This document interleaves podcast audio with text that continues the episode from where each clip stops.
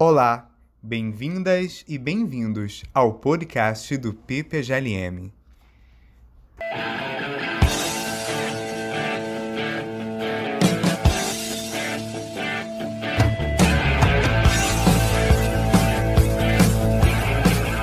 Damos início a mais um episódio do podcast do PPGLM. E no episódio de hoje a gente vai conversar com o professor Luiz Henrique dos Santos.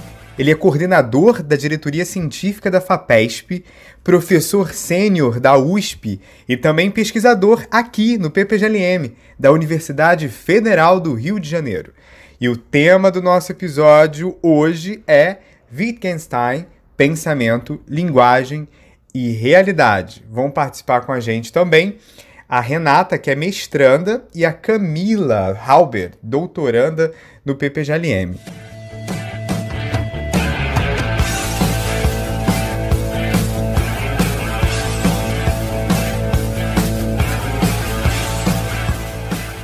Primeiramente, professor, muito obrigado por ter aceitado o nosso convite. E para começar, eu gostaria de conversar um pouco sobre o próprio Wittgenstein. Em linhas gerais, o senhor poderia nos falar da posição de Wittgenstein diante da tradição filosófica e em torno de quais temas principais se organizam as duas grandes obras desse filósofo? Bom, em primeiro lugar, Tiago, Camila, Renata, eu, eu agradeço o convite, né? uma oportunidade de de fazer um trabalho importante de divulgação né, que vocês estão fazendo. É, a situação de Wittgenstein diante da tradição filosófica ela é uma situação curiosa, né, porque nós sabemos Wittgenstein não teve uma formação filosófica sistemática, escolar. Né? Wittgenstein certamente leu filósofos né, na sua juventude, mas Wittgenstein se voltou para a filosofia, vamos dizer assim, profissionalmente, já né, com 22 anos de idade, né, depois de ter iniciado os seus estudos em engenharia. Ele pretendia ser um engenheiro. Né, ele estudou na Alemanha, depois ele foi para a Inglaterra, onde ele trabalhou com engenharia aeronáutica. No momento determinado, ele começou a se interessar por matemática. Né? Os problemas de engenharia que o interessavam eram basicamente problemas matemáticos. E da matemática, ele foi para os fundamentos da matemática. Ele tomou contato com a obra grandiosa de Russell e Whitehead, né, os Principia Mathematica, o esforço de fundamentação lógica da matemática, né? ele tomou contato com essa obra e resolveu que isso seria o que ele faria da vida. Né? Ele vai até a Alemanha, né? porque através de Russell ele conhece a obra de Frege, ele vai até a Alemanha, tem uma conversa com Frege, e Frege o aconselha a procurar Russell em Cambridge. Em 1911, Wittgenstein chega em Cambridge e procura Russell e diz: Eu quero trabalhar nesses assuntos. Né? Então você tem uma relação direta de Wittgenstein com Bertrand Russell. Há um depoimento né, indireto de von Wright, segundo o qual Wittgenstein teria dito a ele que na juventude ele era um leitor assíduo de Schopenhauer né? e se julgava um adepto, uma forma schopenhaueriana de idealismo epistemológico. Né? Então você tem aí duas relações diretas, né? Russell de um lado, Schopenhauer de outro. Bom, essas relações diretas, elas trouxeram com elas relações indiretas. Por quê? Naquele momento, Russell estava trabalhando fundamentalmente nos fundamentos da lógica, basicamente nos fundamentos da lógica, e preocupado com a questão da natureza da representação proposicional. E ele estava em oposição a Meinung, né, advogando um conceito de representação proposicional que era fundamentalmente um conceito aristotélico. Né? A ideia de que a representação proposicional ela é verdadeira ou falsa na medida em que ela corresponde ou não com algo da realidade, de modo que uma proposição falsa não corresponde a nada na realidade.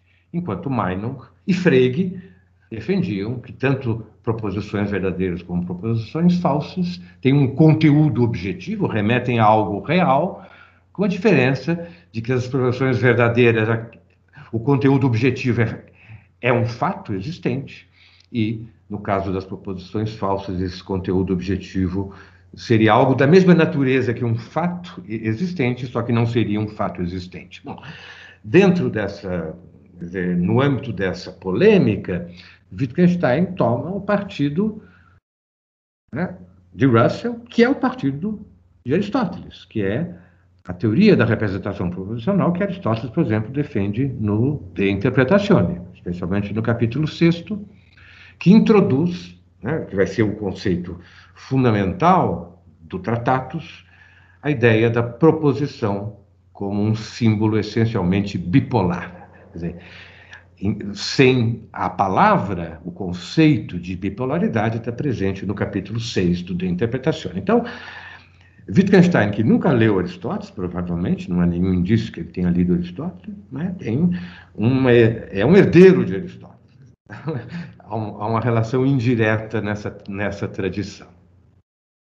E, por outro lado, não, não, não tem nenhum indício de que Wittgenstein tenha estudado ou se debruçado sistematicamente sobre a obra de Kant, mas através de Schopenhauer, obviamente, ele né, manteve uma relação indireta com Kant. Né? E a partir daí você tem duas vertentes né, da tradição filosófica que vão confluir no Tractatus sem que a fonte de nenhuma delas, nem Aristóteles nem Kant, fosse uma influência direta sobre Wittgenstein. Né? Eu acho, uh, se você quiser encontrar um fio condutor em todo o pensamento de Wittgenstein, esse fio condutor pode se definir em termos dessas duas vertentes que o ligam à tradição filosófica. Né? Por quê? Tanto tratados quanto as investigações se põem como tarefa filosófica uma tarefa crítica, né? estabelecer os limites da filosofia. Né? É, o que, que nós podemos atribuir de legitimidade, qual o grau de legitimidade que nós podemos atribuir às pretensões do conhecimento filosófico. Né? E essa tarefa crítica, tanto tratados quanto as investigações, elas pretendem se desincumbir dela por meio de recursos que nós podemos chamar em sentidos diferentes, mas legitimamente, né, por meio de instrumentos lógicos. Né? Então, eu digo, bom, tanto tratados quanto as investigações têm como tarefa fazer uma crítica lógica da filosofia e, com um instrumental lógico, estabelecer qual é o grau de legitimidade das pretensões da filosofia como uma disciplina da filosofia como uma área do conhecimento. É, professor, é, pensando agora no rearranjo entre pensamento, linguagem e realidade que observamos na segunda fase da produção filosófica de Wittgenstein, qual é a relação entre esses campos, ainda na primeira fase do Tratatus, e quais as principais modificações que o nosso autor oferece na segunda metade do século XX? Ok. Olha, eu acho, né, e muitas das coisas que eu vou dizer não são consensuais. Né? Nós sabemos que as interpretações, tanto do primeiro quanto do segundo Wittgenstein, são muito variadas. Né? Eu, pessoalmente, eu acho que não há como você resolver de uma maneira conclusiva as questões interpretativas, as diferenças interpretativas mais importantes a respeito, seja do tratados, seja das investigações. Então, qual é a minha estratégia? Né? Desde que eu comecei a estudar Wittgenstein há 30 anos atrás. A minha estratégia é buscar nos textos de Wittgenstein a interpretação que me parece filosoficamente mais interessante. Né? Então, se eu tenho várias interpretações possíveis do Tratatus, por exemplo, né? e eu não consigo encontrar uma razão conclusiva para me decidir em favor de uma delas, eu me decido por aquilo, por aquela que eu acho mais interessante. Né? E aquela que eu acho mais interessante, a leitura do Tratatus que eu acho a mais interessante, é aquela que leva a sério que o Tratatus diz a respeito da linguagem, a respeito da relação entre linguagem e pensamento, e a respeito da relação entre linguagem, pensamento e realidade. Não é? Quer dizer, leva a sério. Existe uma, uma interpretação do Tratatus, que é chamada interpretação resoluta, né? que pretende levar a sério os aforismos finais né, que nos dizem que o próprio Tratatus é um, uma série de aforismos que são contrassensos, que, portanto, não se deve levar a sério aquilo que esses aforismos dizem. Nós, nós temos que jogá-los fora, né? depois de ter passado por eles, temos que jogá-los fora e esquecê-los como se joga fora uma escada depois de subir por ela. Eu não tenho essa interpretação. Então, levando a sério diz o tratado como um todo, né? eu acho que Wittgenstein ele acopla a questão crítica, estabelecer os limites das pretensões filosóficas. Quais são as pretensões filosóficas tradicionais? Se a gente quiser resumir, a filosofia tradicionalmente ela pretende conhecer teoricamente, as essências e os fundamentos do mundo, das coisas que habitam o mundo. O que Wittgenstein vai perguntar no tratado é qual é o grau de legitimidade dessas pretensões. Como é que ele vai responder essa questão crítica? Ele vai responder através de uma análise lógica do conceito de representação proposicional por quê? Né? Ele entende, isso é um, podemos dizer, um postulado do Tratados, que o pensamento é estruturalmente uma atividade proposicional, portanto, o pensamento é um discurso, né, para usar uma expressão de Platão, né, o, o pensamento é o discurso silencioso da alma, portanto, a unidade formal do pensamento é a proposição. Qual é a questão de Wittgenstein?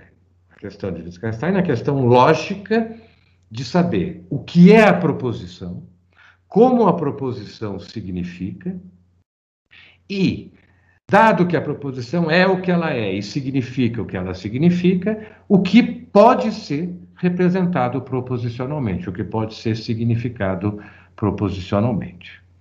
Que o tratado vai mostrar, o tratado vai mostrar que, né, em primeiro lugar, é impossível conhecer teoricamente essência e os fundamentos das coisas, desde que se pensem essa essência esse, e esses fundamentos, à luz do princípio de determinação completa. Isso é, uma essência deve ser uma essência completamente determinada, né?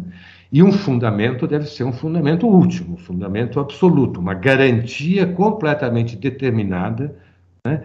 De que a representação proposicional sobre tal e tal tal domínio de objetos ela é possível. Né? Ora, o que Wittgenstein diz é é impossível um conhecimento teórico da essência e dos fundamentos do mundo concebidos à luz do princípio de determinação completa. No entanto, né, isso não quer dizer, para Wittgenstein, que o mundo não tem uma essência completamente determinada, uma estrutura essencial completamente determinada. Isso não quer dizer que as coisas não tenham uma essência completamente determinada. Isso não quer dizer que o mundo não tenha fundamentos absolutos, né, necessários e últimos. O que Wittgenstein diz é: o mundo tem uma essência. O mundo tem fundamentos, essa essência é completamente determinada, esses fundamentos são completamente determinados. No entanto, eles são inacessíveis à representação proposicional. O que não significa que eles sejam totalmente inacessíveis ao conhecimento. Você vai dizer, não, a representação proposicional é uma das modalidades, um dos veículos possíveis do conhecimento, mas há outro modo de conhecer que é o mostrar. Aquilo que se pode dizer, mas há aquilo que se mostra exatamente como a estrutura essencial daquilo que se pode dizer. Ora, o que, que é a estrutura essencial daquilo que se pode dizer? É a estrutura que o mundo deve possuir para esse mundo ser acessível à representação proposicional dotada da estrutura essencial de que ela é dotada. E o que, que Wittgenstein vai propor quando ele propõe a teoria a concepção figurativa da proposição, ele vai propor que é a condição de possibilidade da representação proposicional do mundo, que a estrutura essencial da representação proposicional seja a mesma estrutura essencial do mundo. De modo que a questão de saber né, se o mundo é acessível à linguagem é uma questão vazia porque, por definição, né, o que é que nós podemos dizer é aquilo que, por essência, é acessível à linguagem. Por quê? Porque tem a mesma estrutura essencial que a linguagem. Claro? Então, o que, que Wittgenstein conclui no Tratados, do meu ponto de vista? Né? Ele conclui, em primeiro lugar, que a representação proposicional tem uma estrutura essencial. Em segundo lugar, que, por definição, que pode ser proposicionalmente representado, tenha uma estrutura essencial que é a mesma, que é idêntica à estrutura essencial da linguagem. Na medida em que o pensamento é pensado como uma linguagem, é concebido como uma linguagem, linguagem, pensamento e realidade são isomórficos. Essa estrutura essencial que o Tratatus identifica na linguagem e no mundo, à luz do princípio de determinação completa, essa isomorfia entre pensamento, linguagem e realidade aparece para Wittgenstein como inacessível ao pensamento, ao conhecimento proposicional, no entanto, acessível a uma outra modalidade de conhecimento que seria um mostrar. Né? Então é curioso, né? porque você tem aí um paralelo interessante entre o modo como no Tratado Wittgenstein dá conta da tarefa crítica e o modo, por exemplo, como Kant, na crítica da razão pura e na crítica da razão prática, dá conta dessa tarefa crítica. Né? Assim como Kant vai dizer, olha, a metafísica né, pretende conhecer teoricamente o que as coisas são em si mesmas, é impossível, né? porque o nosso instrumental de conhecimento é tal que as coisas, como elas são em si mesmas, são inacessíveis a, a seres né, que dispõem desse instrumental de conhecimento. Mas, no entanto, isso não quer dizer não haja coisa em si. Isso não quer dizer que não haja alma, não quer dizer que o homem não seja livre, não quer dizer que não haja Deus. Simplesmente esses objetos tradicionais da metafísica não são objetos acessíveis a um conhecimento teórico. No entanto, né, na crítica da razão prática, esses objetos são recuperados como objetos de um tipo de conhecimento de outra espécie, que não é um conhecimento teórico, e um conhecimento prático. Que vai fazer Wittgenstein alguma coisa semelhante. Ele vai dizer, olha, né, dado o nosso, né, o que é a representação proposicional, nós não, não podemos pensar, né, não podemos representar proposicionalmente nem a estrutura essencial do mundo, nem os fundamentos absolutos do mundo.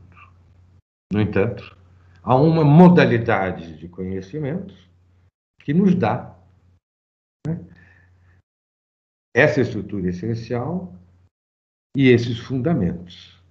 E o que é curioso que também Wittgenstein vai entender que, em última instância, esse acesso direto à estrutura essencial e aos fundamentos absolutos do mundo constitui o fundamento da ética. Portanto, de alguma medida, o mostrar ganha uma dimensão ética, assim como em Kant né, os objetos da metafísica se fazem permeáveis a um conhecimento prático. Então, é, ainda que Wittgenstein não tenha tido uma relação direta com Kant, quer dizer, existem certas identidades estruturais entre o Tratatus e a crítica da razão pura que são notáveis. Né? Ora, como é que Kant vai responder à questão do idealismo ou do realismo? Kant vai dizer, olha, né? na medida em que as condições transcendentais do conhecimento são condições de existência dos objetos do conhecimento empírico, por definição, a realidade empírica ela é permeável às formas transcendentais, seja da sensibilidade, seja do, do entendimento. É uma solução parecida que o Tratatus vai postular. Né?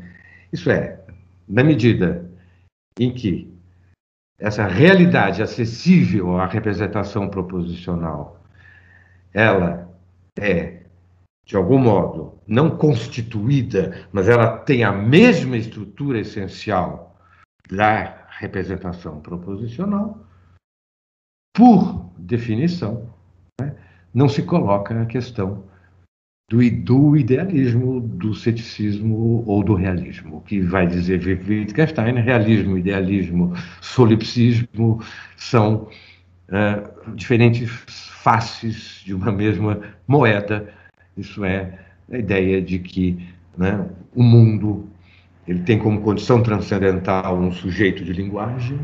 Né? Esse sujeito de linguagem só existe como um ponto de fuga de linhas de representação proposicional que só são representações proposicionais porque são representações de um mundo, portanto, existe uma solidariedade de dupla mão entre o sujeito e o mundo, e é nessa unidade, né, quando ele diz o mundo é meu mundo, é nessa unidade que se dissolve a falsa questão do realismo, do idealismo e do solipsismo.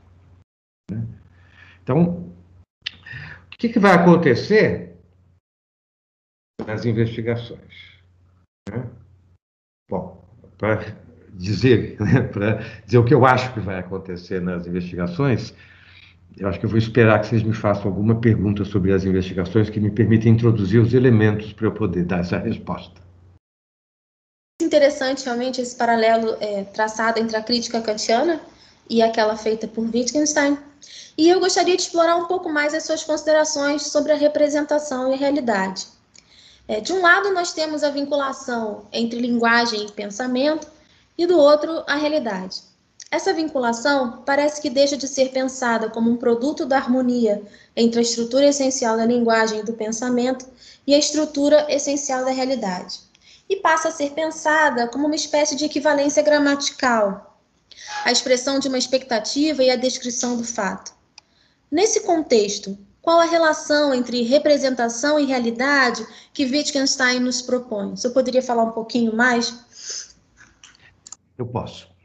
Veja bem, eu acho que existem duas rupturas muito importantes. Existem mais, provavelmente, mas do meu ponto de vista, as que são mais esclarecedoras são duas rupturas né, entre o primeiro e o segundo Wittgenstein, que não foram rupturas instantâneas. Né? Houve um período que eu diria entre 1929 até quase 1935, em que essas rupturas foram amadurecendo, Wittgenstein vai e volta, né? É, o que nós costumamos chamar de Wittgenstein um e meio, né? o Wittgenstein intermediário entre o Tratados e as investigações, né? Alguns tentam encontrar, pretendem encontrar nesse Wittgenstein intermediário é, um sistema, né, de alguma maneira. Eu não vejo um sistema, eu vejo um ir e vir, né, uma, é, um prenúncio que virá nas investigações, ainda algumas, alguns vínculos são mantidos com ideias do, do Tratatus, mas que é, essas rupturas foram rupturas paulatinas. Mas em que consistem essas duas rupturas, do meu ponto de vista? Em primeiro lugar, a ruptura com a ideia, né, que é acidamente criticada no começo das investigações filosóficas, do que nós costumamos chamar a imagem augustiniana da linguagem. Né? Que, o que é essa imagem augustiniana da linguagem? Não é nada mais do que a imagem que a linguagem faz, desculpe, a imagem que o Tractatus faz da linguagem desde o início, como um pressuposto, como algo inquestionável. Né? Qual é a concepção de linguagem do Tratatus? É uma concepção representativista e referencialista. Isso aí, eu tenho nomes, nomes fazem referência, designam, nomeiam coisas, né? que são pro, proposições, dizem que certas combinações de coisas, coisas referidas pelos nomes que aparecem nessas proposições, são reais ao invés de não reais, ou não são reais ao invés de serem reais. Né? E a essência da linguagem é representar dessa maneira a realidade. Tá? Aí tem tem duas coisas. Tem a ideia de que a essência da linguagem ela é uma essência representacional. A linguagem é essencialmente uma representação da realidade e uma representação que se torna possível graças à relação referencial que existe entre as partes das proposições e coisas no mundo. Em segundo lugar, a ideia de que essa é a essência linguagem. Ou seja, que a linguagem tem uma essência, e no sentido forte, uma essência completamente determinada. Então, eu tenho aqui duas rupturas. Em primeiro lugar, Wittgenstein nega que a essência da linguagem seja, passa a negar que a essência da linguagem seja representacional. Em segundo lugar, ele vai além. Ele diz, não é que eu entendi errado é a essência absolutamente determinada da linguagem. Não é representação, é outra coisa, é uso, enfim, é, o que quer que seja. É, é, é, ser um jogo. Não, o que Vertanes vai dizer é a essência absolutamente determinada da linguagem não é representacional e, além disso, a linguagem não tem nenhuma essência completamente determinada. Tá? Bom, que, que resta aí, então? Hum? Aí, é como eu entendo as investigações, as investigações vão substituir esse postulado, vamos dizer assim, representativista a respeito da essência da linguagem, por uma estratégia que eu gosto de chamar de minimalista Wittgenstein faz nas investigações, do meu ponto de vista? Né? Diz, bom, existe um fenômeno, né, alguma coisa que com a qual todos nós estamos familiarizados, né? e esse fenômeno é a linguagem. Né? Nós falamos, nós usamos a linguagem. Nós praticamos certas ações que envolvem símbolos. Essas ações que envolvem símbolos, elas estão, elas são ações que se realizam segundo regras, segundo regras não apenas uh, reguladoras dessas ações, mas também das suas relações mútuas e das relações mútuas entre as ações simbólicas e as ações de outra espécie, ações não simbólicas. Então, eu tenho um, uma trama de ações humanas, algumas delas envolvendo símbolos, outras não, que se articulam segundo certas regras, né? e é isso que nós chamamos de linguagem. Aí Wittgenstein vai dizer, olha, vamos abrir mão de perguntar qual é a essência absolutamente determinada desse fenômeno. E vamos tentar descrever né, o que, que, esse, que nós temos que pressupor para que esse fenômeno seja possível. Certo? Sem postular nada, sem, sem partir senão dessa constatação inquestionável de que existe esse fenômeno das ações linguísticas. Né? E aí, Wittgenstein vai descobrir o quê? Vamos dizer assim. Ele vai descobrir que ele não precisa pressupor que a linguagem seja nada mais além do que uma trama de ações reguladas e que eu posso muito bem me mover no campo da linguagem, eu posso muito bem falar da linguagem sem ter que pressupor que esse fenômeno tem uma essência absolutamente determinada e que esse fenômeno, para ser possível, requer fundamentos últimos, absolutos, completamente determinados. E daí, né, o, o lema, né, né a significação é o uso.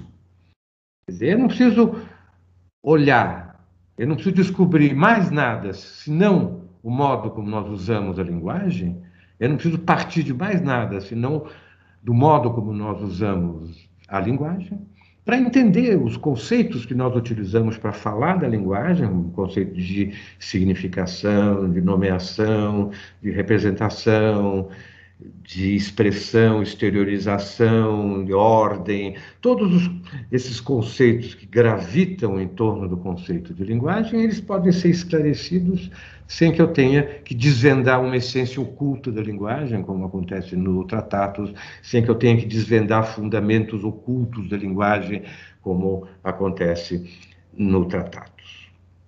Daí vem o quê?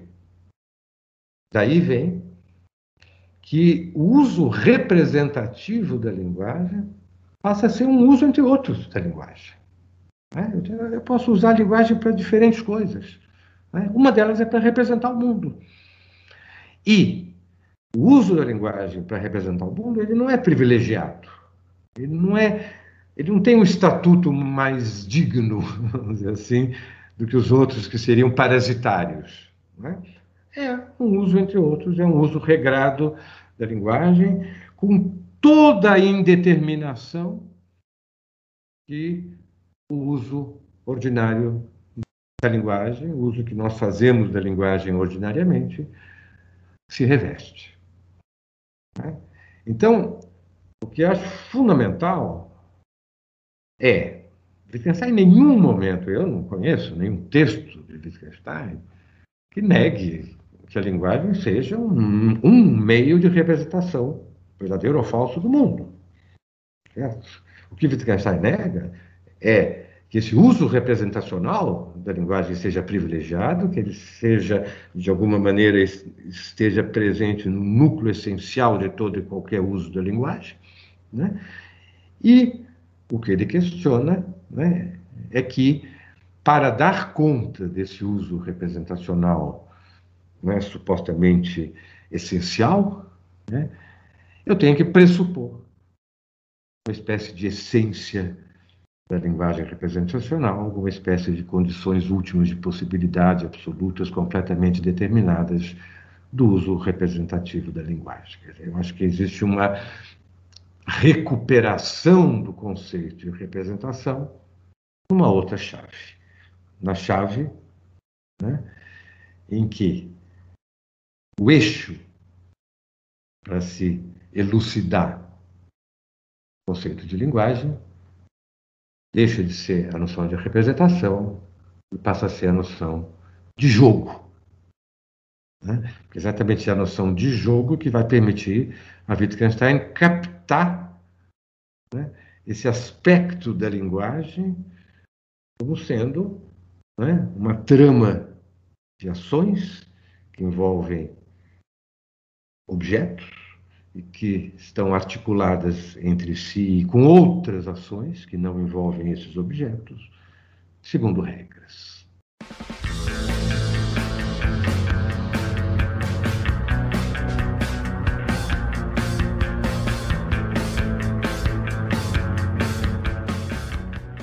Excelente, professor. É, agora, caminhando um pouquinho mais em direção ao segundo Wittgenstein, é, um conceito bastante famoso do nosso autor é o conceito de jogos de linguagem, né? É, uhum. É, você poderia nos falar um pouco mais em que consiste esse conceito? É, é eu, eu acho que para você ler corretamente as investigações filosóficas, você precisa tomar muito cuidado para não tomar o conceito de jogo de linguagem como se ele fosse um conceito teórico. Né?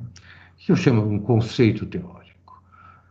Um conceito cujas notas características fossem as propriedades né, que alguma coisa deve possuir, propriedades necessárias e suficientes para alguma coisa se constituir como uma linguagem. Né? Como se jogo de linguagem, né, para usar uma expressão aristotélica, como se jogo de linguagem fosse um gênero. Né? Do mesmo modo que Aristóteles vai dizer o ser não é o gênero, mas o ser se diz de muitas maneiras, eu acho que Wittgenstein diria, né, jogo de linguagem não é um gênero, mas jogos se dizem de diferentes maneiras, que estão articuladas entre si por semelhanças de família e não articuladas entre si pelo fato de compartilharem propriedades comuns necessárias e suficientes para que o conceito de jogo de linguagem subsuma essas coisas.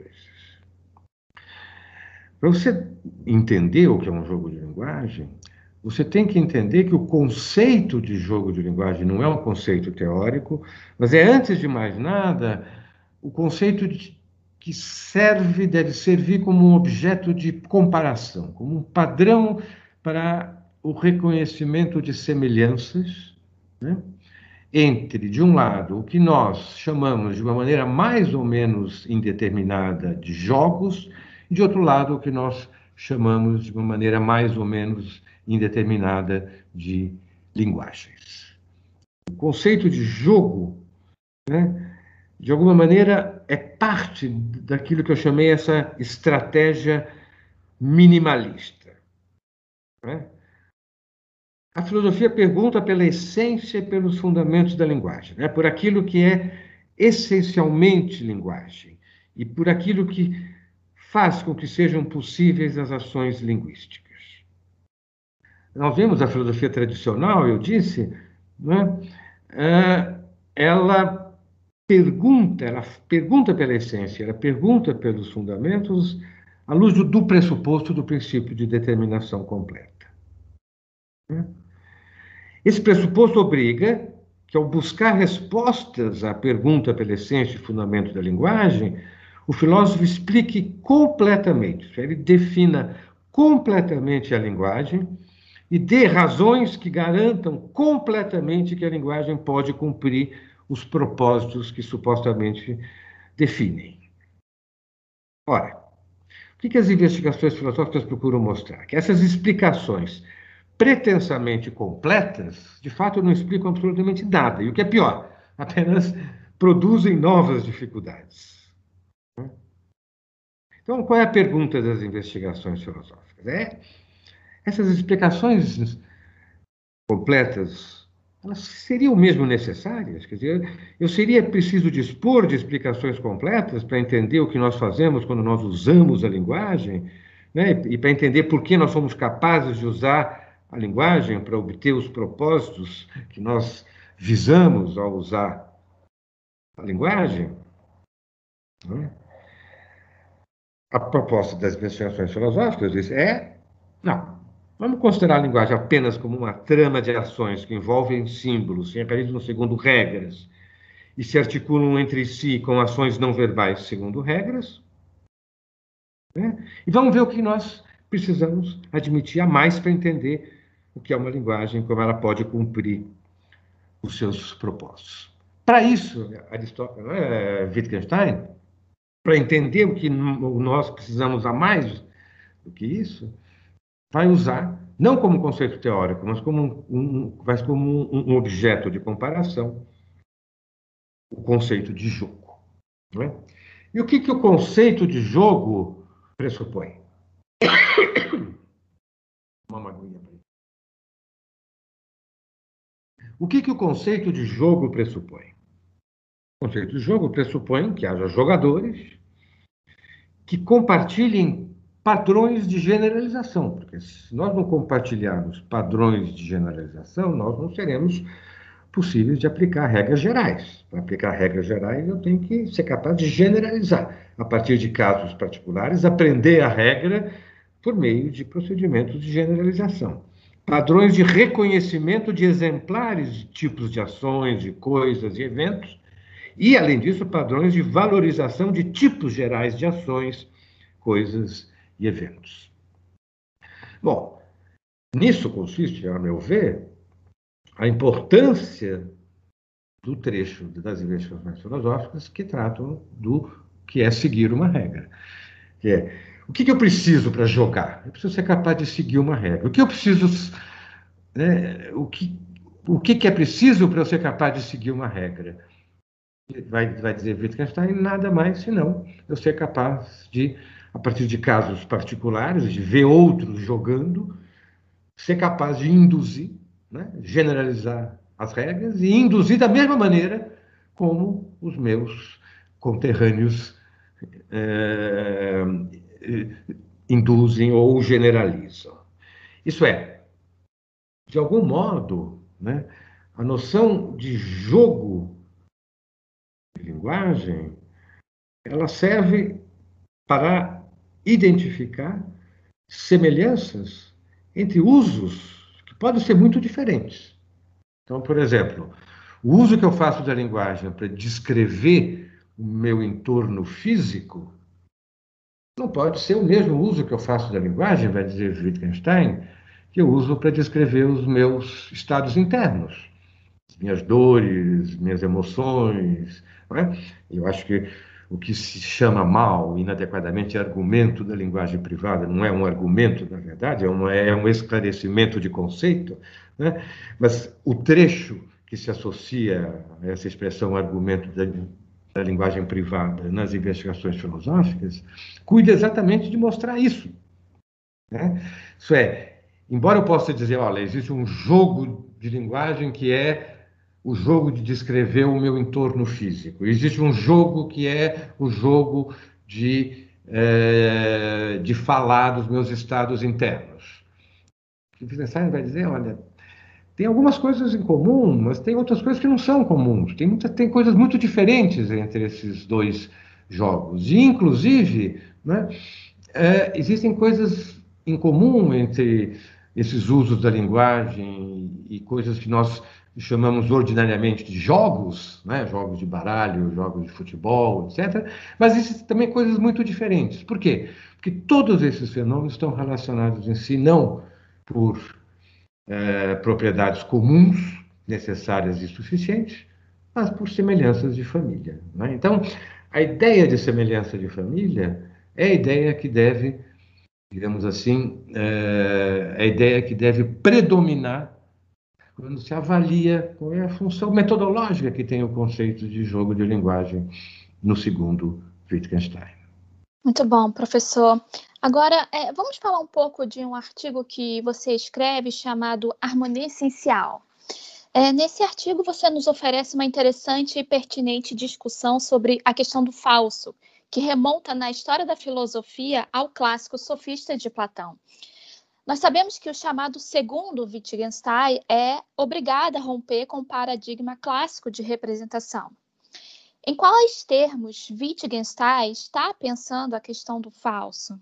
E como está considerando o relativismo tão combatido no sofista é, por Platão em seus diálogos? Ok, isso aí é, eu acho que é um, é um ponto, você tocou num ponto que eu acho, pelo menos do meu ponto de vista, né, é essencial para se aquilatar a importância, a relevância filosófica do segundo Wittgenstein. Vamos voltar, uh, tentar refazer um pouquinho, para quem não conhece o meu artigo, né, o itinerário que eu faço nesse artigo. Digo, olha, o sofista de Platão, no sofista de Platão, se coloca uma questão lógica fundamental, que é o chamado paradoxo do falso. Né? Há um personagem do diálogo, o estrangeiro de Eleia, que pretende né, conduzir uma conversa a respeito do que é o sofista. Né? O que é o sofista? Como ele se distingue do filósofo? Depois de vários, é, várias tentativas de encontrar uma definição para o sofista, segundo o método clássico das divisões de Platão, se chega a algumas definições cujo ponto comum é o sofista é um embusteiro. Né? Ele é aquele que pretende passar o falso por verdadeiro. Né? Ele pretende vender gato por lebre. Né? E aí o próprio estrangeiro de areia diz: bom, mas essa definição seria permeável uma objeção forte do sofista. Né? E a objeção forte do sofista seria mais forte ainda na medida em que teria como fundamento uma tese do próprio patrono filosófico do estrangeiro de Eleia, que seria Parmênides. Né? É a tese segundo a qual, a respeito do que não é, nada se pode dizer sequer que ele não é. Então, se é assim, né? e se o falso, dizer o falso, é dizer que é o que não é, o que não é o que é, isso, essa definição pressupõe né, que se há o falso, então, né, se eu posso dizer o falso, é porque eu posso dizer o que não é. E a questão do sofista passa a ser, a partir daí, né, em que condições nós podemos dizer o que não é. Tá claro? Bom, essa questão é retomada por Aristóteles né, no De Interpretatione e a solução que os, o estrangeiro de Aleia oferece no sofista é refinada, sofisticada e aprofundada por Aristóteles no De Interpretatione e dá origem ao conceito aristotélico de proposição, que é o fundamento do conceito de proposição. Do meu ponto de vista, isso não é consensual, mas a minha leitura do tratado está inteiramente assentada na ideia de que o tratado pressupõe esse conceito aristotélico né, de representação proposicional, em que é, faz sentido dizer né, que é possível dizer o que não é.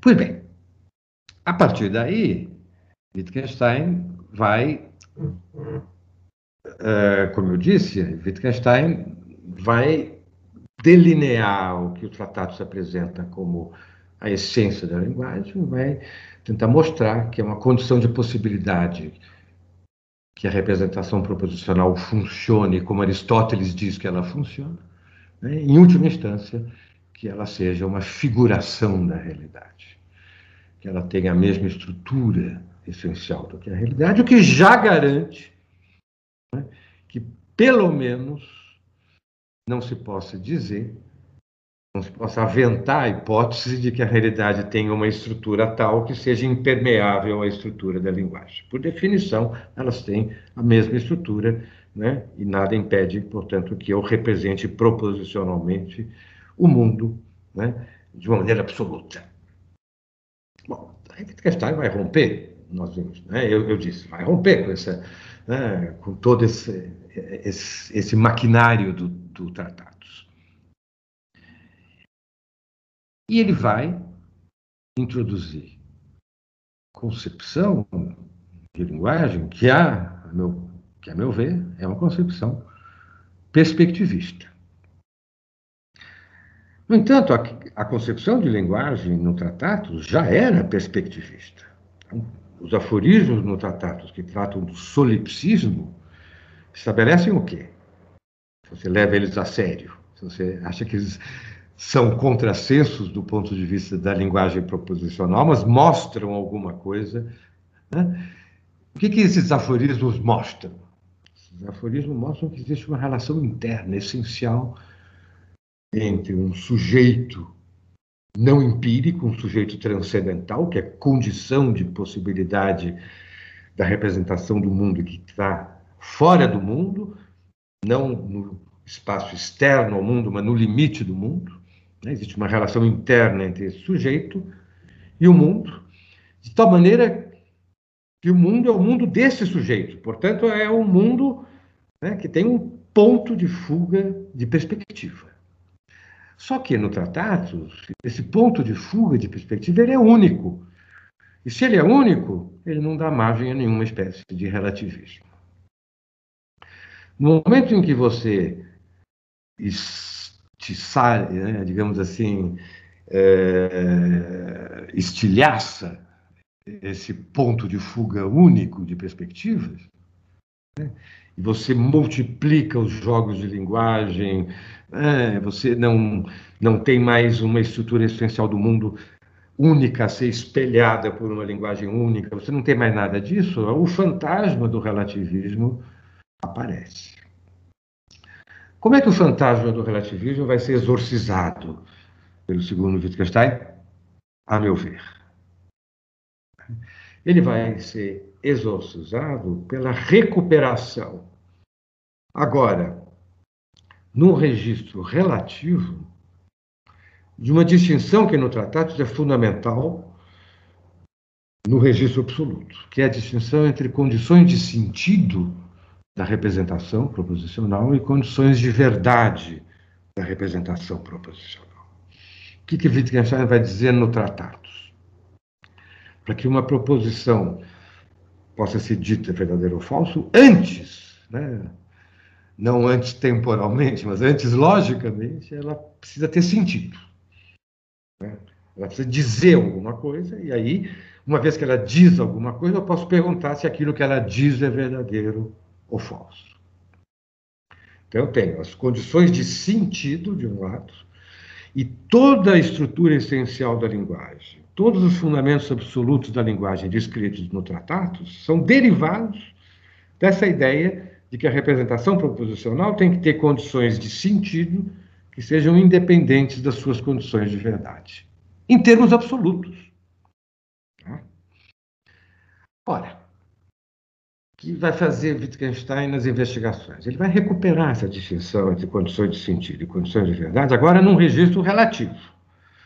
O que ele vai dizer é para eu representar alguma coisa de maneira verdadeira ou falsa, eu preciso né, que, a minha, que a proposição tenha sentido. Né? Antes de saber se ela é verdadeira ou falsa, eu tenho que saber o que ela está dizendo, para depois saber se o que ela está dizendo é algo verdadeiro ou falso, ou se é algo que ocorre no mundo ou não. No entanto, as condições que garantem sentido a uma representação proporcional, ao contrário do que ele dizia no tratado, não precisam ser absolutamente determinadas e absolutamente independentes de tudo o que acontece contingentemente no mundo. Não, não. Eu tenho jogos de linguagem, são jogos representacionais, vamos dizer assim. Esses jogos de linguagem me permitem é, emitir, vamos dizer assim, produzir sentenças, que em princípio podem ser verdadeiras ou falsas, o sentido que essas sentenças tenham. Ele pode não ser um sentido completamente determinado, ele pode não ter, uh, não ser um sentido que a proposição tenha em quaisquer circunstâncias possíveis e imagináveis, né? ele pode estar. Ele, ele, pode ser um sentido que a proposição tenha, porque certos fatos acontecem contingente no mundo ao invés de não acontecer ou vice-versa. No entanto, Existe uma distinção funcional no interior de um jogo de linguagem entre condições de sentido e condições de verdade. As condições de sentido, elas são relativas. Elas dependem da perspectiva né, que vai definir uma armação conceitual por meio da qual as proposições ganham sentido e vão poder ser ditas verdadeiras ou falsas. No entanto, né, a tese que eu defendo, a tese de que Wittgenstein adota um perspectivismo não relativista, é a ideia de que o que é relativo nos jogos de linguagens é o sentido que tenham as proposições. Agora, uma vez definido o sentido de uma proposição, dentro de um jogo de linguagem, deixa de ser relativo a esse ou aquele sujeito que usa aquele jogo de linguagem que a, a proposição seja verdadeira ou falsa. Está claro? Então, uh, eu acho que é por meio dessa distinção entre condições de sentido e condições de verdade, que é recuperada num registro relativo, mas funcional, é que se pode estabelecer né, que o perspectivismo, eu acho que é segregado nas investigações filosóficas, de maneira muito mais evidente no último tratado sobre, no último escrito sobre a certeza, esse perspectivismo é perfeitamente compatível com a recusa do relativismo, o relativismo da verdade. O que é verdadeiro ou falso não é relativo. O que é relativo é o sentido daquilo que nós dizemos ser verdadeiro ou falso. Né?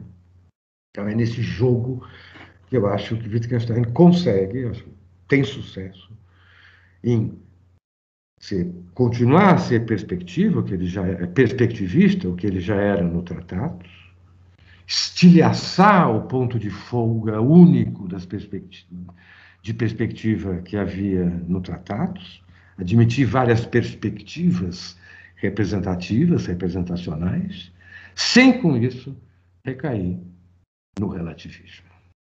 Perfeito, professor. Para uma filosofia não dogmática, um pensamento filosófico realmente crítico, como o de Wittgenstein, confrontar a questão da harmonia essencial entre o pensamento e o mundo sem o apoio de um ideal dogmático é um desafio.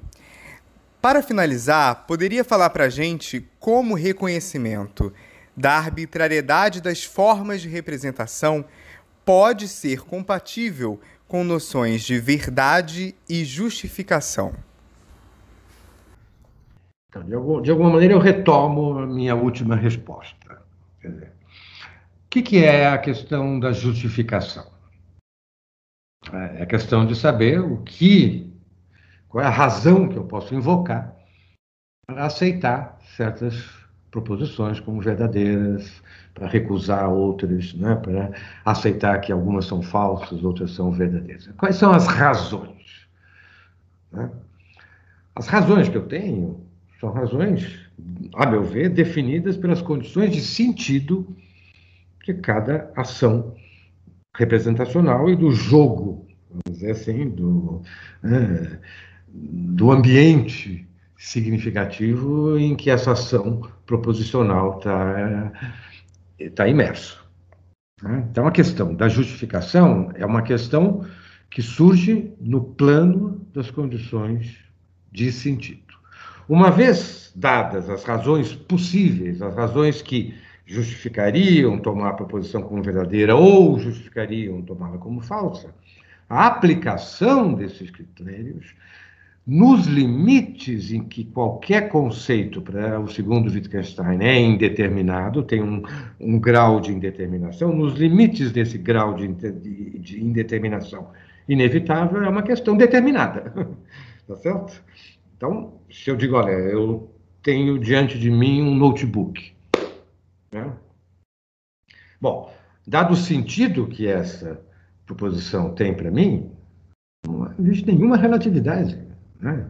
É, a, a, o que eu estou vendo, né, é, o fato de dizer ah, não seria possível que você estivesse alguém tivesse te drogado uh, sem você perceber e você estivesse tendo uma alucinação eu digo olha eu não tenho nenhuma razão para pensar isso né? não há nada não tem nenhuma evidência de que eu tenha sido drogado tudo aquilo que me aparece no ambiente imediato agora é coerente, etc.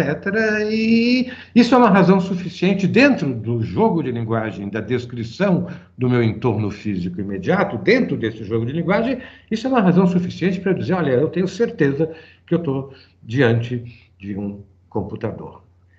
Aí se alguém disser, bom, e se o gênio maligno? Eu digo, o gênio maligno, não é? não tá, né? não pertence a esse jogo de linguagem. Se você pressupõe que pode haver um, um, gênio maligno que te engane sempre, isso, diz Wittgenstein explicitamente no Sobre a Certeza, isso simplesmente dissolve as condições de possibilidade de uso da linguagem. Você não vai poder usar a linguagem, não vai, vai poder falar, não vai poder dizer nada a respeito de nada. Portanto, o jogo representacional tem como um postulado né, que, ainda que logicamente você possa imaginar razões para duvidar daquilo que você está acreditando, logicamente, de fato existe um limite onde essas razões funcionam, além do qual né, não cabe mais perguntar o que, que, te garante que você está diante de um notebook agora. Claro? Então, é, isso para é, tentar traçar as fronteiras entre o que é o relativismo em relação as condições de sentido, o que seria um relativismo em relação às condições de verdade, relativismo este que Wittgenstein, eu acho que não adota. Aí você pergunta, bom, mas eu tenho vários jogos de linguagem. Né? Esses vários jogos de linguagem eu posso ter, eu posso, nada impede que eu possa representar né, as mesmas coisas de diferentes perspectivas, né? portanto, a partir de diferentes jogos de linguagem, né? e que essas coisas sejam representadas de uma maneira num jogo e de outra maneira no outro jogo. O que Wittgenstein diria? Ele diria o seguinte: o que, que, o que você. Que te dá o direito de dizer que jogos de linguagem completamente diferentes representam as mesmas coisas? Aquilo que um jogo de linguagem representa é aquilo que é permeável à rede de conceitos característica daquele jogo. O que é permeável a uma rede de conceitos inteiramente incomparável, incomensurável, não é a mesma coisa. É? Aquilo que né, um, um jogo de linguagem pode representar só pode ser comparado com aquilo que outro jogo de linguagem pode representar se esses jogos estiverem engrenados, se houver um mínimo de aspectos comuns dos dois jogos que permitam levantar a questão de saber né, qual é, né, no, digamos assim, no amálgama desses dois jogos, qual é o valor de verdade de uma determinada proposição. Ou seja, a distinção entre condições de sentido condições de verdade, ainda que relativizada, ainda que não, é, não traçada com o mesmo nível de dogmatismo com que ela é traçada no Tratados, ela é suficiente para permitir que você responda simplesmente, né, como Wittgenstein responde, ele diz, bom, o que, que é a imaginação, por exemplo? Ele vai dizer nas investigações filosóficas. Vou tomar um exemplo. Diz, o que, que é a imaginação? Qual é a essência, e ele usa a palavra essência, Wesen, qual é a essência da imaginação? A essência da imaginação, a estrutura essencial da imaginação é a estrutura gramatical do verbo imaginar. Claro.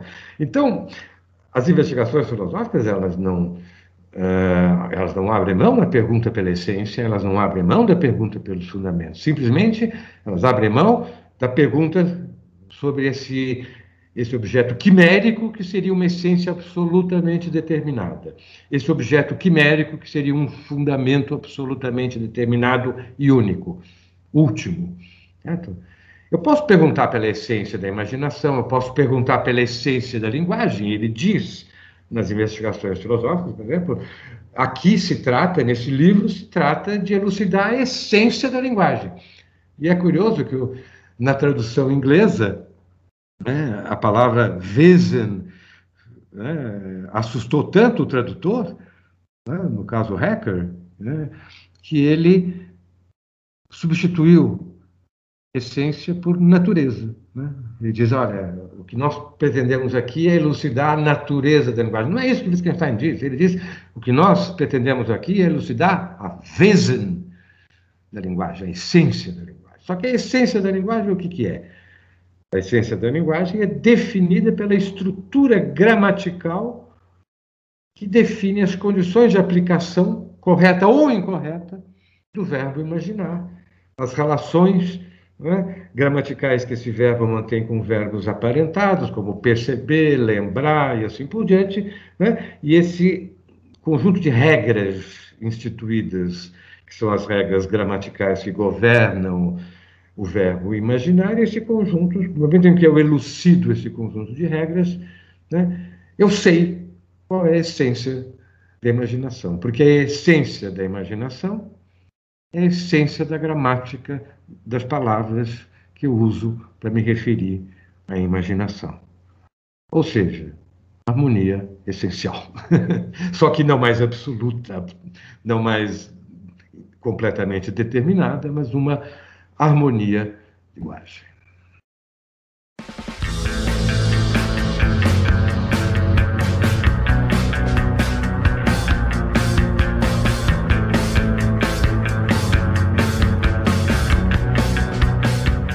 Agradecemos ao professor Luiz Henrique pela ótima entrevista. E também agradecemos a você que nos ouviu pela sua audiência. Pedimos que compartilhe esse episódio com os amigos e segue a gente nas redes sociais. Nós estamos no Instagram, Facebook e YouTube. Por meio delas, você ficará por dentro de todas as nossas atividades e eventos. E claro, continua com a gente, acompanhando os próximos episódios do podcast do PPGLM.